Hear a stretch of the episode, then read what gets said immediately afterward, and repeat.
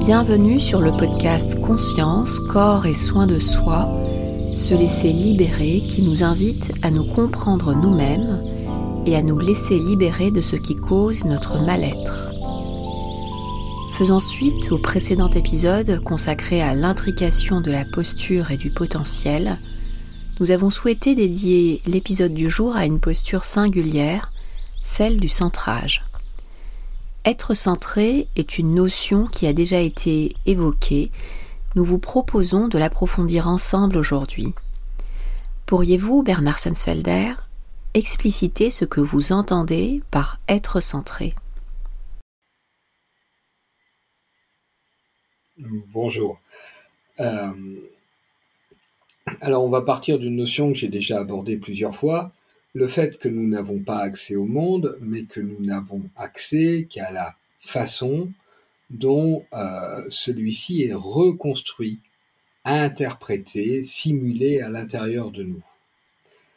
Nous avons l'impression que nous accédons à tout ce qu'il y a autour de nous, alors qu'en fait, ce que nous voyons comme étant à l'extérieur, en fait, c'est une fabrication qui a lieu à l'intérieur.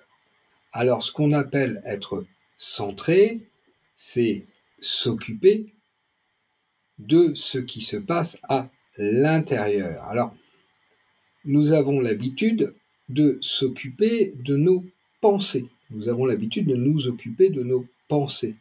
Et nos pensées, effectivement, se fabriquent à l'intérieur. Sauf que, Lorsqu'on parle de centrage, on s'adresse à quelque chose de beaucoup plus basique que ça. C'est-à-dire que, on reprend les, les, trois zones du cerveau, il y a sensation, émotion, pensée, pour faire simple. Et il s'agit de s'occuper des sensations. Le centrage, c'est l'attention permanente donnée, portée sur les sensations. C'est-à-dire que dans notre corps, en permanence, il y a des sensations. Et en fait, ce qu'on a expliqué dans plein d'autres podcasts, c'est que elles sont à la base du reste. Donc être centré, c'est réellement se positionner en centre du monde, puisqu'on accède au monde dans soi, dedans, dans ce qui est à la base, c'est-à-dire dans les sensations. C'est-à-dire être centré, c'est être en permanence attentif à ce que nous sommes en train de ressentir, ressentir physiquement, je dirais bêtement physiquement.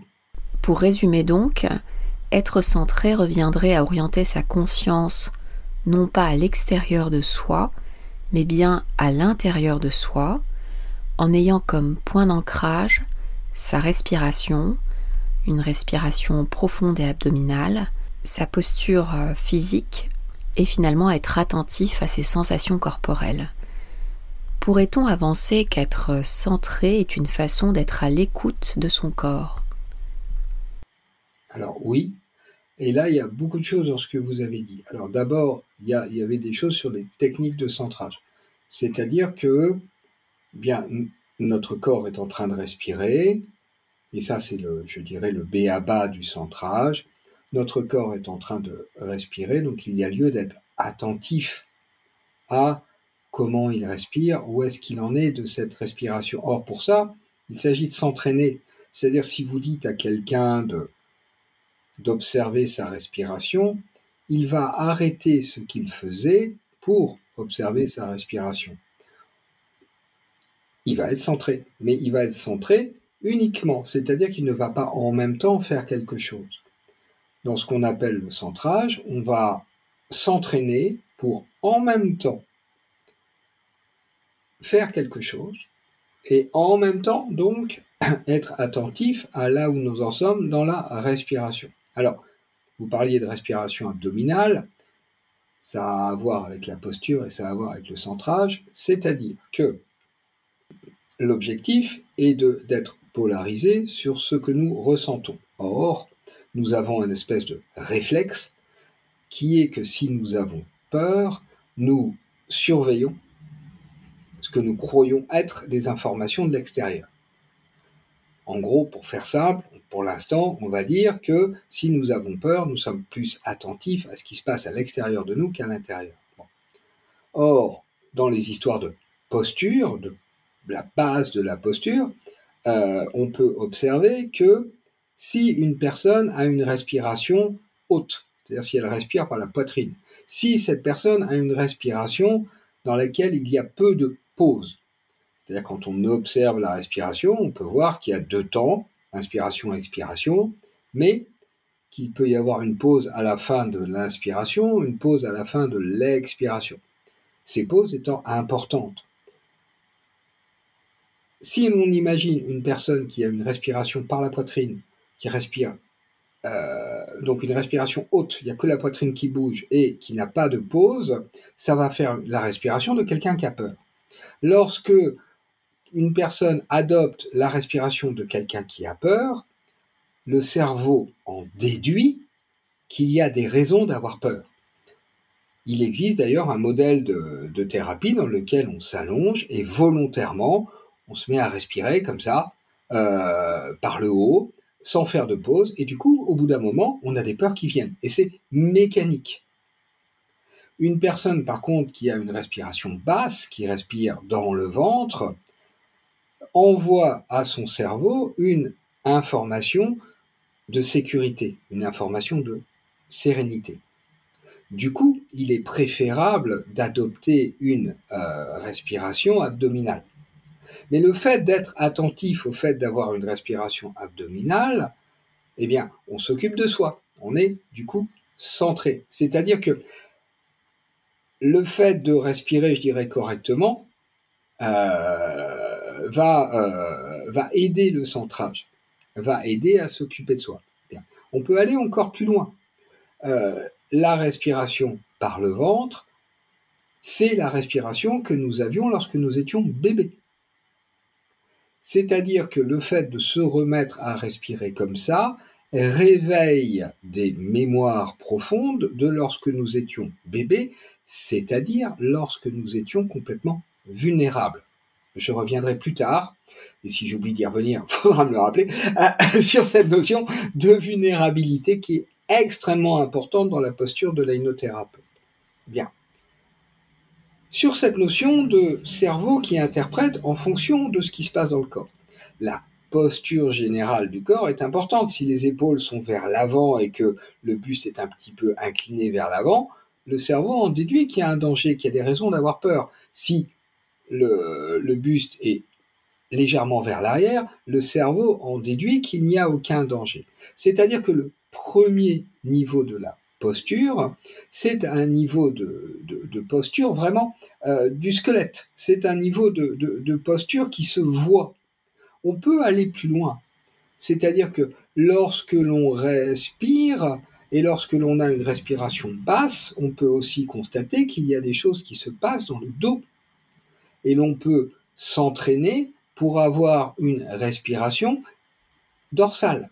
C'est-à-dire que dans ce cas-là, le, ventre ne bouge pratiquement pas, c'est le dos en fait qui bouge. C'est assez bizarre vu de l'extérieur, mais ça fonctionne. Et le fait d'être centré comme ça sur la respiration modifie tout ce qui se passe.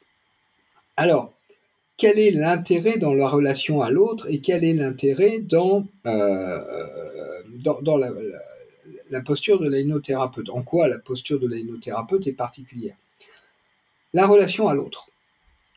Nous n'avons pas accès à l'autre. Ça, je l'ai dit, redit, répété, etc. Bien, nous avons accès à l'interprétation qui s'en fait, et cette interprétation, elle se fait à l'intérieur de nous. Donc, plus nous sommes attentifs à nos sensations, plus nous sommes attentifs à l'interprétation qui se fait dans nous de l'autre. Ça, c'est le premier niveau.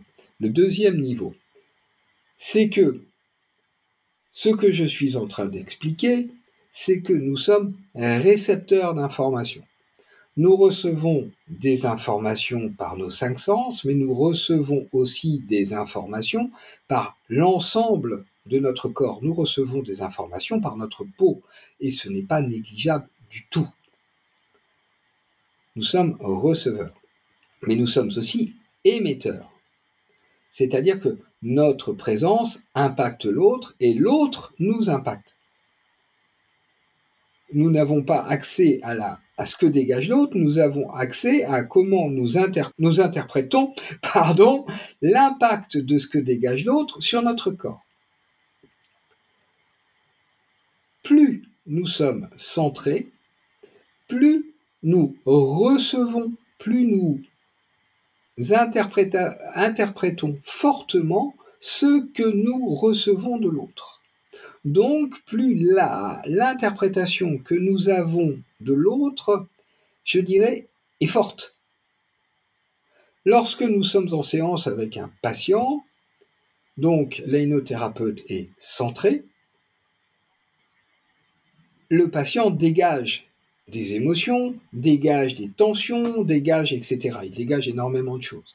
Plus l'ainothérapeute est centré, plus il ressent fort ce qui est dégagé, ou en tout cas l'interprétation qu'il a de ce qui est dégagé par le patient. C'est-à-dire que plus nous sommes attentifs à nos sensations, plus nous sommes attentifs à l'autre. Ça, c'est la première notion. La deuxième notion, qui va avec cette notion de centrage, et qui peut surprendre, c'est que habituellement, lorsqu'on va voir un thérapeute, il y a toute cette notion qui est le thérapeute est attentif à son patient, le thérapeute veut aider le patient. Or,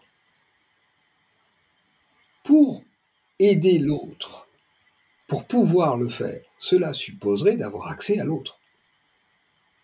Vouloir aider l'autre, projeter sur l'autre ce que l'on pense être l'autre, comment l'autre serait s'il allait bien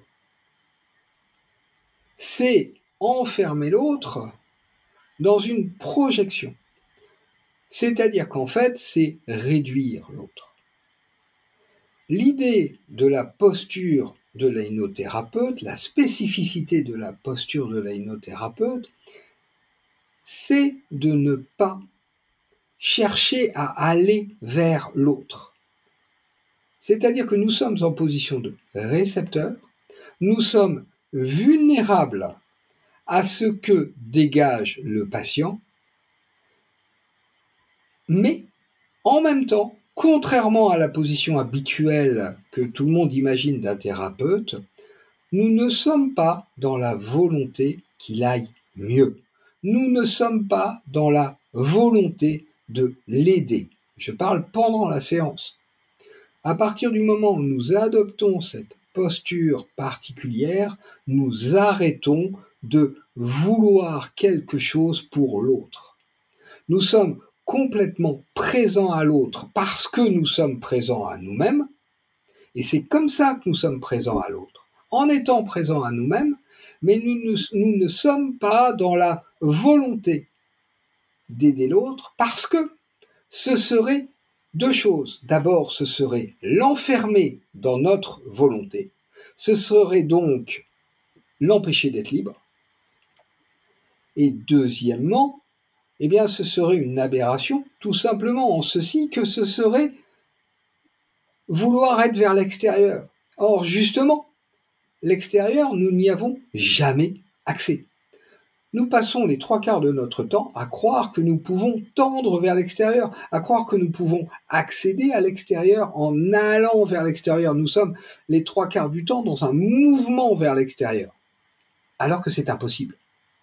Le seul accès que nous avons à l'extérieur se trouve à l'intérieur de nous. Lorsque l'on parle de la présence de l'aïnothérapeute, de la posture de l'aïnothérapeute, c'est de cela que l'on parle.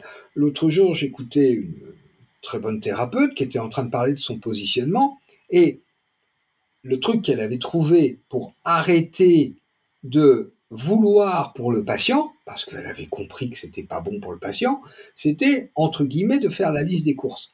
C'est-à-dire d'occuper son esprit, sa pensée, pardon, à autre chose que ce qui était en train de se passer. Pourquoi pas Mais ce n'est pas l'ainothérapie. L'ainothérapeute, lui, il occupe son esprit, il occupe sa pensée à ce qui est en train de se passer à l'intérieur de lui. C'est-à-dire qu'il descend dans les sensations. Et ce qui est phénoménal, c'est que plus on descend dans les sensations, plus on a d'intuition. Or, nous avons vu dans d'autres podcasts que la pensée, c'est le résultat du passage de l'influx électrique par euh, sensation, émotion, euh, pensée. Donc, plus nous sommes centrés, plus nous sommes attentifs à nos sensations, plus nous avons de pensées spontanées qui nous viennent, des espèces de flashs, des intuitions, et il s'avère, avec la pratique, il s'avère avec l'expérience que bien souvent, ces flashs, ces pensées sont pertinents. C'est-à-dire que si l'on verbalise ce que l'on ressent dans cette posture, ce que l'on va dire va faire réagir le patient d'une façon qui va lui être profitable, c'est ce qu'il va en dire après. Voilà, c'est un petit peu long comme réponse, mais je pense que ça englobe un petit peu ce autour de quoi tourner la question. La posture de l'énothérapeute s'avère en effet bien singulière et mérite sans doute qu'on s'y attarde. N'ayant accès à l'autre qu'à travers nos interprétations, une clé pour être à l'écoute de la manière la plus fidèle qui soit serait finalement d'être à l'écoute non pas du mental, mais des sensations corporelles, ce qui est précisément la posture de l'énothérapeute. Être à l'écoute de son corps implique néanmoins de ne pas avoir peur de ressentir les tensions et l'inconfort susceptible de s'exprimer ni de se sentir coupable d'être centré sur soi. Serait-ce bien là les obstacles à une posture pleinement centrée, Bernard Sensfelder? Oui, nous sommes euh, dans notre culture avec une éducation qui nous fait confondre être centré et être égoïste. C'est-à-dire qu'à partir du moment où on s'occupe de soi, réellement, c'est-à-dire de ses sensations, euh, l'image que l'on a de soi, c'est une personne égoïste. Or, une personne égoïste, ce n'est pas quelqu'un qui s'occupe de lui uniquement, c'est quelqu'un qui fait en sorte que les autres s'occupent de lui. C'est-à-dire que c'est une personne qui considère que non seulement elle est son centre du monde, et ça on est d'accord, mais elle est surtout le centre du monde des autres. Ça, c'est ce qu'on n'explique pas. On n'explique pas assez. Du coup, énormément de gens font des autres leur centre du monde. C'est-à-dire qu'ils ont tellement peur d'être égoïstes, c'est-à-dire d'amener, euh, de, devenir, d'obliger les autres à être leur centre du monde, que ça s'inverse. Ce sont les autres qui deviennent euh, leur centre du monde. C'est ce que j'appelle être égo dispersé. C'est-à-dire qu'on voit des gens qui sans arrêt sont en train de, euh, de se préoccuper des autres, mais sans s'occuper d'eux ce dont là, moi, je suis en train de parler, ce n'est pas de ne pas s'occuper des, autres, mais c'est de s'occuper de, de soi. Et lorsque l'on s'occupe de soi, eh bien, on peut trouver beaucoup de bonheur à s'occuper, je dirais, de ce que l'on croit être les autres. Puisque on ne peut pas s'occuper réellement des autres puisqu'on n'y a pas accès. Donc ça, c'est la, première chose. Mais cette inversion dans la façon des choses, dans notre culture, elle est très difficile.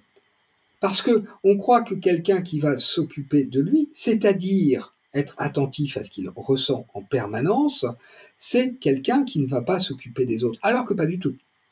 Ce qui fait que les relations avec les autres sont compliquées, c'est, on l'a vu il y a plusieurs podcasts, les neurones miroirs. C'est les traces qu'il y a dans notre corps de mauvaises expériences. Ce sont des choses comme ça. Alors qu'en fait, plus on est centré, plus on travaille sur laisser partir les tensions, plus la relation aux autres s'apaise. Et ça, c'est vraiment quelque chose de fondamental.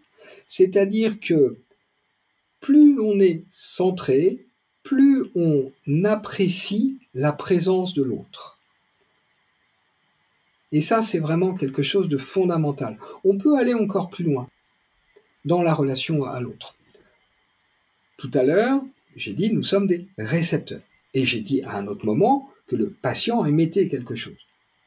Lorsque nous sommes en séance, en tant qu'hypnothérapeute, nous émettons quelque chose.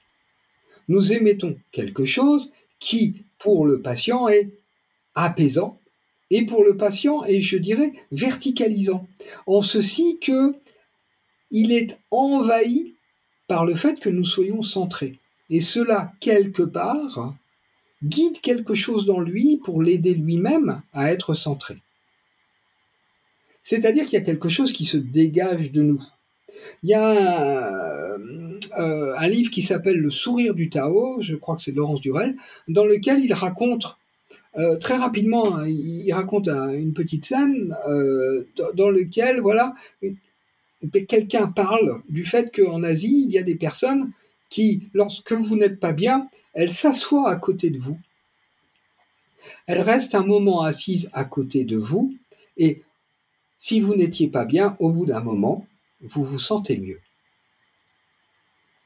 C'est-à-dire que la personne qui est assise à côté de vous ne fait rien, elle ne s'occupe pas de vous.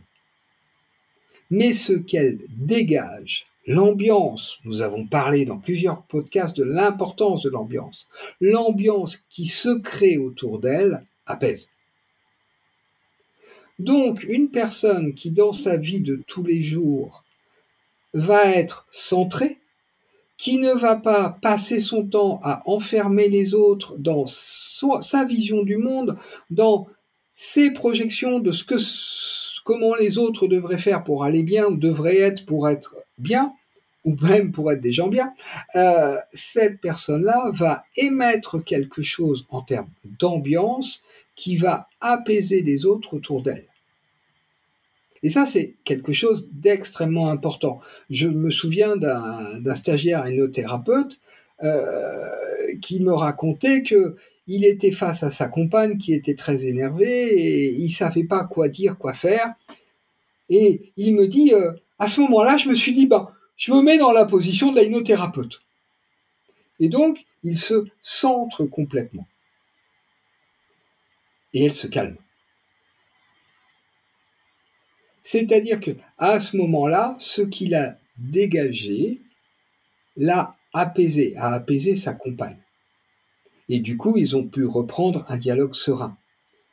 Alors, on peut imaginer que si nous étions capables d'être dans ce positionnement dans la vie de tous les jours, cela changerait le rapport au monde. Et puis, on peut aller encore plus loin. Lorsque l'on est centré, il y a deux phénomènes. Le premier phénomène, c'est que lorsque l'on est dans cette notion que l'on ne va pas capter les choses, mais qu'on reçoit des informations.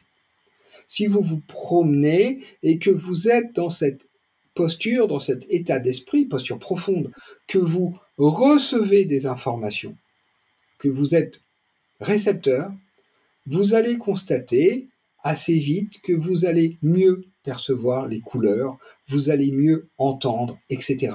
C'est-à-dire que vous allez mieux percevoir le monde. Ça, c'est le premier aspect. Le deuxième aspect, je ne sais plus ce que je voulais dire, le deuxième aspect, c'est que plus, oui, plus vous êtes centré, plus vous êtes attentif à ce que, à ce que vous ressentez, plus vous allez repérer facilement les moments où vous êtes tendu. Et cela va modifier beaucoup de choses. Ce matin, par exemple, j'ignore totalement pourquoi, mais j'étais tendu. Comme on dit, j'étais de mauvais poil. Bien.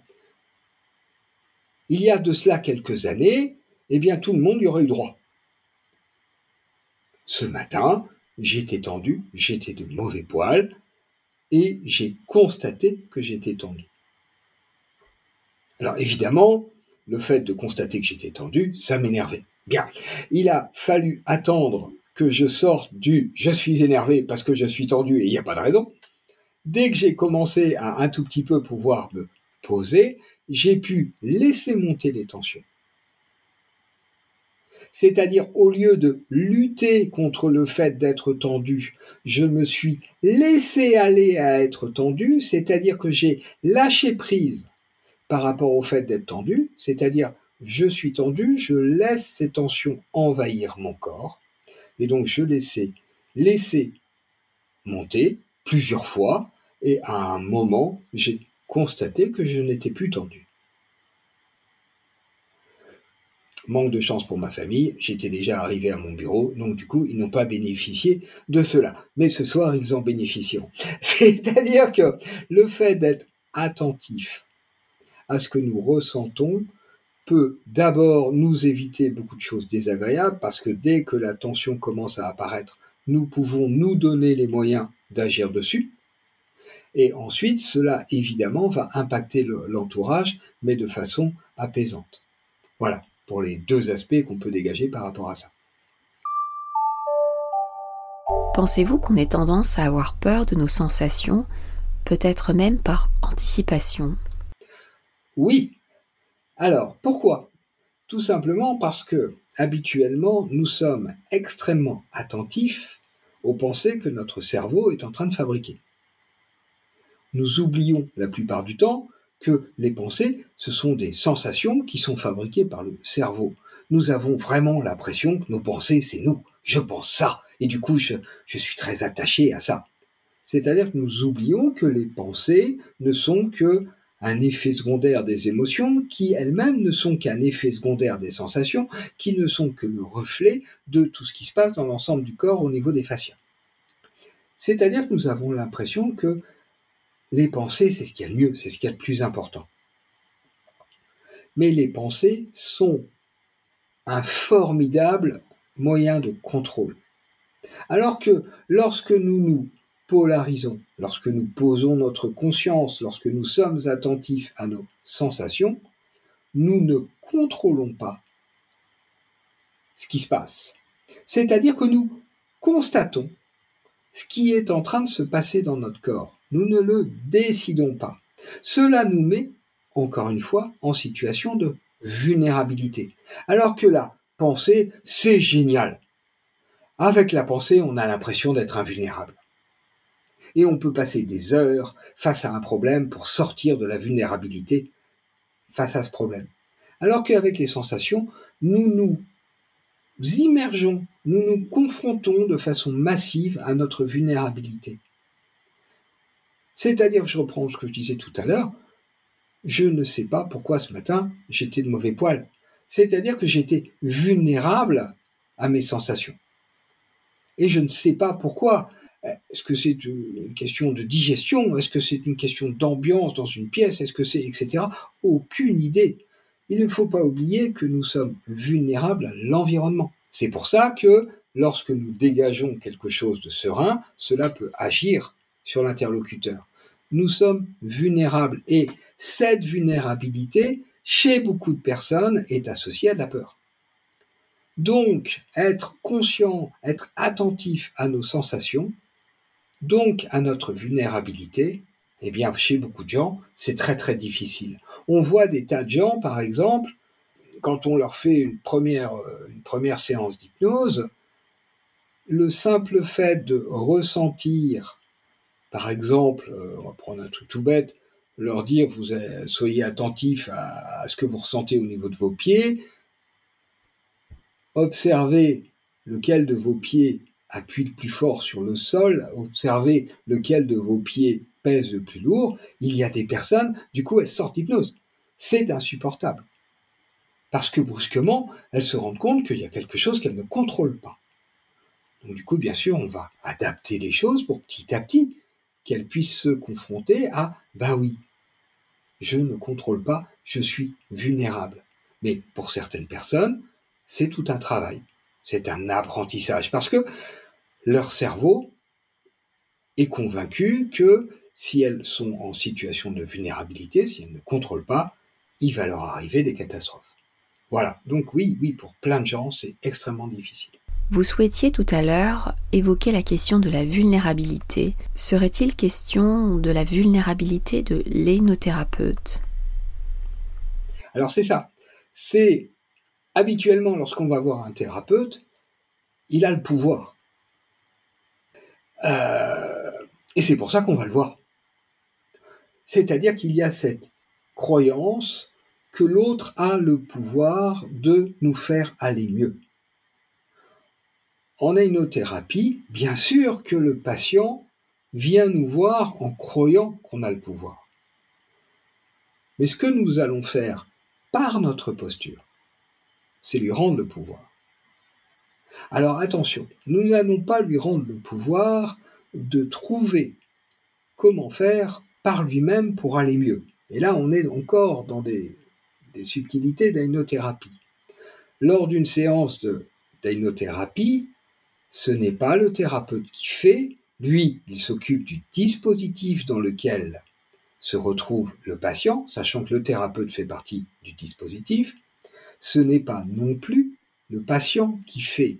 Il n'y aura changement qu'à condition de lâcher prise chez le patient, c'est-à-dire qu'il n'y aura changement qu'à condition que le patient se laisse faire par la vie, par l'énergie de la vie, par l'ambiance aussi de la pièce. Lorsque l'on dit que le l'ainothérapeute rend son pouvoir au patient, c'est son pouvoir sur sa vie. C'est-à-dire que ce n'est pas une position de pouvoir sur le mal-être. C'est son pouvoir sur ce qu'il fait de sa vie. C'est-à-dire que moins il y a de mal-être, plus les tensions s'en vont, plus la personne retrouve sa liberté d'user de, ses choix, de la responsabilité qu'elle a de ce qu'elle fait de sa vie. C'est dans ce sens-là qu'on rend son pouvoir au patient. Et là, encore une fois, on est dans une posture, dans une façon d'appréhender la thérapie qui est extrêmement particulière. Mais ceci dit, on peut l'élargir. Si on pose des choses au niveau de l'éducation, la posture de l'ainothérapeute est extrêmement intéressante par rapport, par exemple, à un bébé. C'est-à-dire, le fait d'être centré va faire que le bébé va donner de l'amour et du coup, le parent va pouvoir pleinement recevoir. Ce qui est excellent pour le développement du bébé. L'enfant va grandir, le petit enfant va grandir, etc., sans avoir à être envahi par les tensions du parent. Le parent va être attentif aux tensions dégagées par l'enfant et à partir de là, il pourra adapter sa façon d'éduquer l'enfant.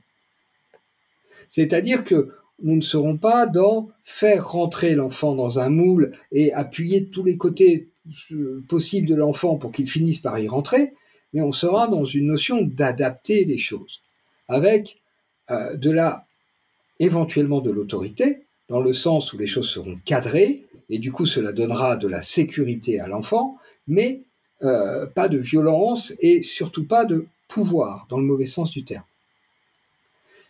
Mais cette notion de centrage va être extrêmement importante au moment de l'adolescence. Parce qu'au moment de l'adolescence, l'enfant va sortir, l'adolescent va sortir des schémas familiaux pour arriver à construire les siens. Plus les parents sont dans une posture qui ouvre de la liberté à l'adolescent pour trouver ses propres chemins. Plus l'adolescence sera une période féconde et sereine. Tous les problèmes d'adolescence, moi j'ai l'habitude de dire ça, de dire ce ne sont pas les adolescents qui font la crise d'adolescence, ce sont c'est la réaction des parents. C'est-à-dire que les parents ont peur, peur que leur enfant soit malheureux, peur, etc. Et ils ne répondent pas au balbutiement de l'adolescent qui cherche ses propres euh, points de repère, ils ne répondent pas par de la confiance, ils répondent par de la peur. Et du coup, il y a plein de tensions. Si l'on est suffisamment centré, on va pouvoir au contraire ouvrir le champ. Et on va pouvoir répondre aux questionnements des adolescents de façon sereine. Et là, on n'est pas du tout dans la thérapie, on est dans de l'éducation. Voilà. Alors, autre élargissement sur lequel on va très très peu euh, en ainothérapie, parce que ce n'est pas le, domaine, mais j'ai eu une discussion il n'y a pas longtemps avec quelqu'un, je me suis dit que c'est peut-être intéressant d'en parler. L'ainothérapie est issue de, de, recherche, de travaux euh, sur les neurosciences, est issu d'une certaine culture par rapport au zen, et puis, bien sûr, de la rencontre avec François Roustan. Bien. Le zen s'inscrit dans le bouddhisme. L'ainothérapie ne s'inscrit pas du tout dans le bouddhisme. L'ainothérapie, c'est une thérapie. Le bouddhisme, ce n'est pas du tout une thérapie. Le bouddhisme, c'est une religion, c'est-à-dire que nous sommes dans du spirituel. Quelle que soit la religion dans laquelle se trouve une personne, qu'il soit catholique, qu'il soit protestant, qu'il soit bouddhiste, qu'il soit musulman, qu'il soit etc., il y a un certain rapport à la transcendance. Et on retrouve, quelle que soit la religion, c'est-à-dire on retrouve dans toutes les formes, je dirais, non pathologiques, dans toutes les formes non sectaires de spiritualité, on retrouve la quête d'un certain positionnement par rapport à la transcendance. C'est-à-dire euh, un positionnement de réceptivité. Si l'on prend les choses du point chrétien, puisque moi je suis de culture chrétienne à la base, euh, par exemple, il y a un texte de, de Saint Paul que euh, les, gens utilisent souvent euh, dans les mariages, l'amour ceci, l'amour cela, etc. L'amour. Lorsque l'on prend ce texte en grec, l'amour dont il est question, c'est agapé. Et agapé, c'est en grec, c'est l'amour que Dieu a pour les hommes pour les humains.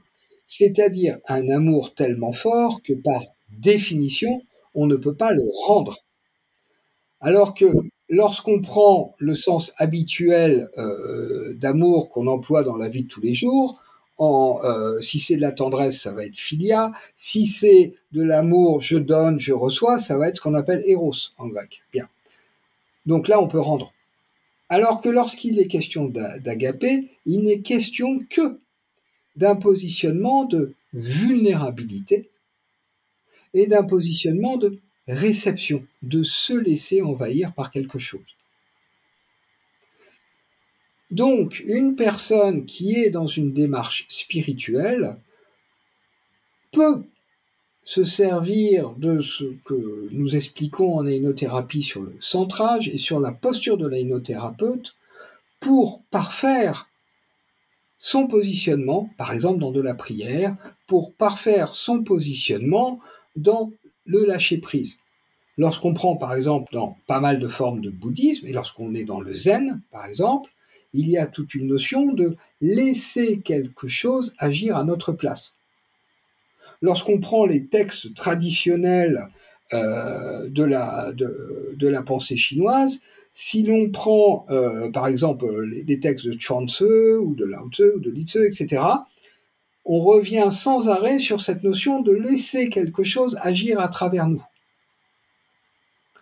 Si l'on prend même un texte issu du zen, qui est, mais écrit par un, occidental, qui est le zen dans l'art chevaleresque du tir à l'arc, le livre de Herigel, alors Erigel a plein de côtés critiquables. Hein. Il n'a pas, euh, comment dire, euh, il n'a pas toujours été quelqu'un de très très recommandable, c'est moins qu'on puisse dire. Mais ceci dit, ce petit livre est passionnant parce que ce dont il parle, c'est ça.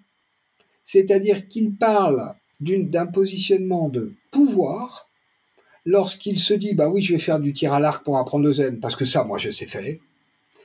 Il est confronté au fait de ne pas y arriver et là il est confronté à sa vulnérabilité et il est confronté au fait que les choses se font lorsqu'il n'est présent qu'à son geste, en acceptant de ne pas savoir s'il va arriver. C'est-à-dire lorsqu'il arrête de vouloir, lorsqu'il accepte d'être centré sur la sensation de n'être que vulnérable, il s'aperçoit qu'il arrive à tendre l'arc. Et cela, c'est évidemment exactement ce qui se passe pendant une séance d'hypnothérapie, c'est-à-dire cela renvoie directement à la posture de l'hypnothérapeute. Voilà, c'est-à-dire que des personnes qui sont dans une démarche, par exemple, de recherche d'éveil et des choses comme ça, en fait, ça peut les intéresser de se d'utiliser, de cultiver euh, ce positionnement-là. Mais là, nous ne sommes plus dans la Nous sommes dans une extension possible de ce positionnement-là dans le cadre d'une démarche spirituelle. Encore une fois, en ainothérapie, on ne s'occupe pas de spiritualité. On s'occupe d'aider les gens à aller mieux. La spiritualité, c'est pas fait pour aider les gens à aller mieux. C'est pas le même plan. Merci pour votre éclairage, Bernard Sensfelder. Essayons donc euh, d'être centrés, à l'écoute de ce que notre corps murmure, et d'éviter ainsi qu'il n'ait à le crier pour se faire entendre. Je vous dis à très bientôt pour un prochain épisode sur le chemin du bien-être.